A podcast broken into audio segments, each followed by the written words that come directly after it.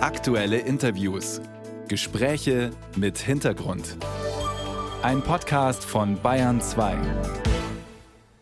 Lange wurde darum gerungen, gestritten, diskutiert. Und jetzt hat das Bundeskabinett ihn verabschiedet, den Haushaltsentwurf für 2024 und auch die Finanzplanung für die folgenden Jahre. Zusammenfassend kann man sagen, es wird gespart, Sozialleistungen abgespeckt, auf einige Menschen im Land kommen deswegen auch mehr Belastungen zu, auch weil die Neuverschuldung im nächsten Jahr auf 16 Milliarden Euro begrenzt werden soll. Das Kabinett hat also eine Schleife gemacht um das Paket. Jetzt beginnt das Haushaltsverfahren im Bundestag. Und da spielt ein Mann eine ganz zentrale Rolle, Helge Braun von der CDU, früher Kanzleramtsminister. Jetzt leitet er den Haushaltsausschuss des Bundestages. Guten Morgen, Herr Braun. Einen schönen guten Morgen, Herr Kreuzer. Welches Gefühl überwiegt denn bei Ihnen? Die Erleichterung, dass das Kabinett jetzt fertig ist mit dem Haushaltsentwurf oder die Wut darüber, dass es viel später kam, als geplant war? Also es, es, hätte natürlich gar kein Problem gemacht, den Haushalt in einem regulären zeitlichen Verfahren vorzulegen, weil das kann man jetzt sehen in dieser langen Zeit des Streits. Den hat eigentlich die Koalition nur gebraucht, um zu verstehen, was einfach normal ist. Dieser Haushalt, da wird ja viel gesagt, es ist ein, ist ein Sparhaushalt, aber im Kern ist es einfach nur die Rückkehr zur Normalität nach den Sondersituationen der Energiekrise und vorher der Corona-Krise. Das heißt, Sie sind soweit einverstanden und haben Verständnis dafür, dass es etwas länger gebraucht hat? Nein, ich hätte mir gewünscht, dass es früher ist, aber wir sind froh, dass er jetzt da ist, weil wir haben jetzt die Gelegenheit, äh, in Juli und August diesen sehr umfangreichen Haushaltsentwurf durchzuarbeiten und dann können wir ganz normal Anfang September in der ersten Septemberwoche im Deutschen Bundestag die Beratungen auch im Plenum des Bundestages beginnen. Mhm. Nehmen Sie uns doch mal mit äh, hinter die Kulissen. Wir, wir wissen das ja alle nicht, die wir nicht in Berlin tätig sind. Was genau passiert dann ab Herbst im Bundestag mit dem Entwurf? Also was macht der Haushaltsausschuss genau damit? Wie wird äh, da erfahrungsgemäß nochmal etwas verändert oder, oder, oder bleibt alles, wie es ist?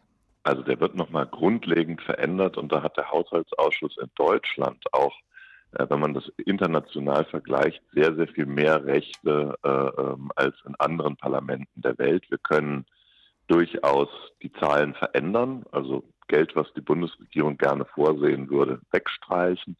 Wir können noch mehr äh, dorthin setzen. Und was wir relativ oft machen, ist einfach die Mittel erstmal sperren, weil wir sagen, grundsätzlich sind wir zu dieser Ausgabe bereit. Aber wir finden, dass das Konzept, was dahinter steht, was die Bundesregierung vorhat, noch nicht überzeugend. Und deshalb muss sie uns dann, wenn der Haushalt beschlossen ist, nicht einfach das Geld ausgeben, sondern uns erstmal ein überzeugendes Konzept vorlegen. Und ähm, deshalb ist der Haushaltsausschuss auch besonders erfolgreich, dass das dafür zu sorgen, dass das Steuerzahlergeld wirklich sparsam und effizient ausgegeben mhm. wird. Das ist die Kernaufgabe. Als Kontrollgremium sozusagen, ja. ja. In der Zeit der Großen Koalition waren Sie ja von 2018 bis 2021 Kanzleramtsminister. Anfangs galt da die Schuldenbremse noch. Ab 2020 wurde sie wegen Corona ausgesetzt. Der Bund hat dann viele Milliarden Schulden gemacht. Finden Sie es richtig, dass Finanzminister Lindner 2023 und 2024 die Schuldenbremse wieder einhalten möchte? Oder würde allein der Ukraine-Krieg, die Investitionen in die Bundeswehr vielleicht auch neue Ausnahmen rechtfertigen? Nein, also das ist absolut richtig. Und da ähm, hatte Christian Lindner auch die totale Unterstützung aus der Opposition, was die CDU-CSU-Fraktion angeht. Denn man muss sagen, Ausnahmen müssen die Ausnahme bleiben. Und wir hatten jetzt zwei Krisen hintereinander, Corona- und Energiekrise durch den Ukraine-Krieg mitbedingt. Aber jetzt ist klar, ähm, wir kommen in eine Phase, dass wir über die nächsten vielen Jahre äh, daran arbeiten müssen, die Bundeswehr äh, besser auszustatten. Und wir müssen die nächsten vielen Jahre auch darauf verwenden, unser ganzes Energiesystem klimafreundlich zu gestalten und unabhängig zu machen äh, von fossilen Energien. Und das kann man nicht in einem Dauerausnahmezustand machen, weil dann sitzen wir irgendwann auf einem Schuldenberg, der eine neue Finanzkrise auslöst. Und mhm. deshalb haben wir jetzt strukturelle Aufgaben und die muss man unter Einhaltung der Schuldenbremse leisten. Das geht aber auch, weil man immer sagen muss, Christian Lindner hat die höchsten Steuereinnahmen, die es je gab. Und im nächsten Jahr, sagt die Steuerschätzung, werden wir mit der Überschreitung der Marke von einer Billion Euro Bund, Länder und Kommunen zusammen wirklich einen neuen absoluten Rekordwert an Steuern einnehmen. Mhm. Das heißt, es geht eigentlich gar nicht darum, dass wir jetzt ein Einnahmeproblem hätten und deshalb sparen müssen, sondern es gibt einfach insbesondere eben in der Ampelkoalition unglaublich viele Ausgabewünsche und das macht Klar. schwer. Sie reden gerade über die Einnahmen, die vielen Steuereinnahmen, die man hat. Umso bitterer ist es zu sehen, wofür das Geld ausgegeben wird. Gestern haben wir erfahren, 243 Millionen muss der Bund jetzt bezahlen für das verpatzte Mautprojekt, das nie kam, wo aber bereits Verträge mit Betreibern abgeschlossen wurden von Ihrem damaligen Kabinettskollegen vom Verkehrsminister Andreas Scheuer. Wie sehr tut so eine Zahl weh, gerade in Zeiten, wo man wirklich um jeden Euro ringt?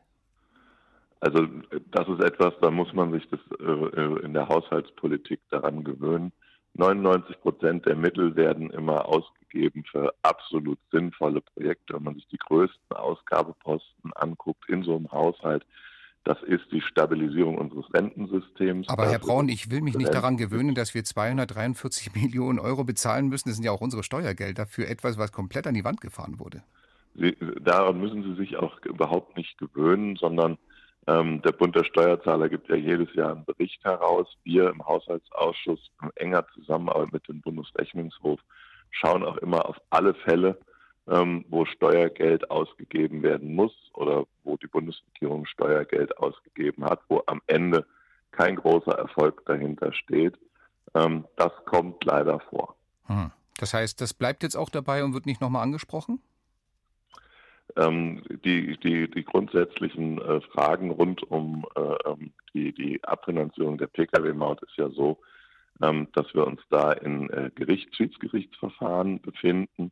Und am Ende muss die Bundesregierung dann immer dem Haushaltsausschuss einen Vorschlag machen, wie kommen wir aus einem Gerichtsverfahren möglichst kostengünstig raus. Und der mhm. Haushaltsausschuss wird immer den Weg äh, unterstützen, der unter Abwägung von Kosten und Risiken für den Steuerzahler der beste ist. Mhm. Das, das, das ist häufig, wenn man vor Gericht unterliegt zum Beispiel, nicht befriedigend ist, ja. da gibt es gar keine Frage. Schadensbegrenzung, mehr war das nicht, aber ein enormer Schaden, der viele, viele Bürger wirklich wütend macht. Helge Braun war das von der CDU, früher Kanzleramtsminister, jetzt leitet er den Haushaltsausschuss des Bundestages. Ich danke Ihnen für das Gespräch. Schönen Tag Ihnen.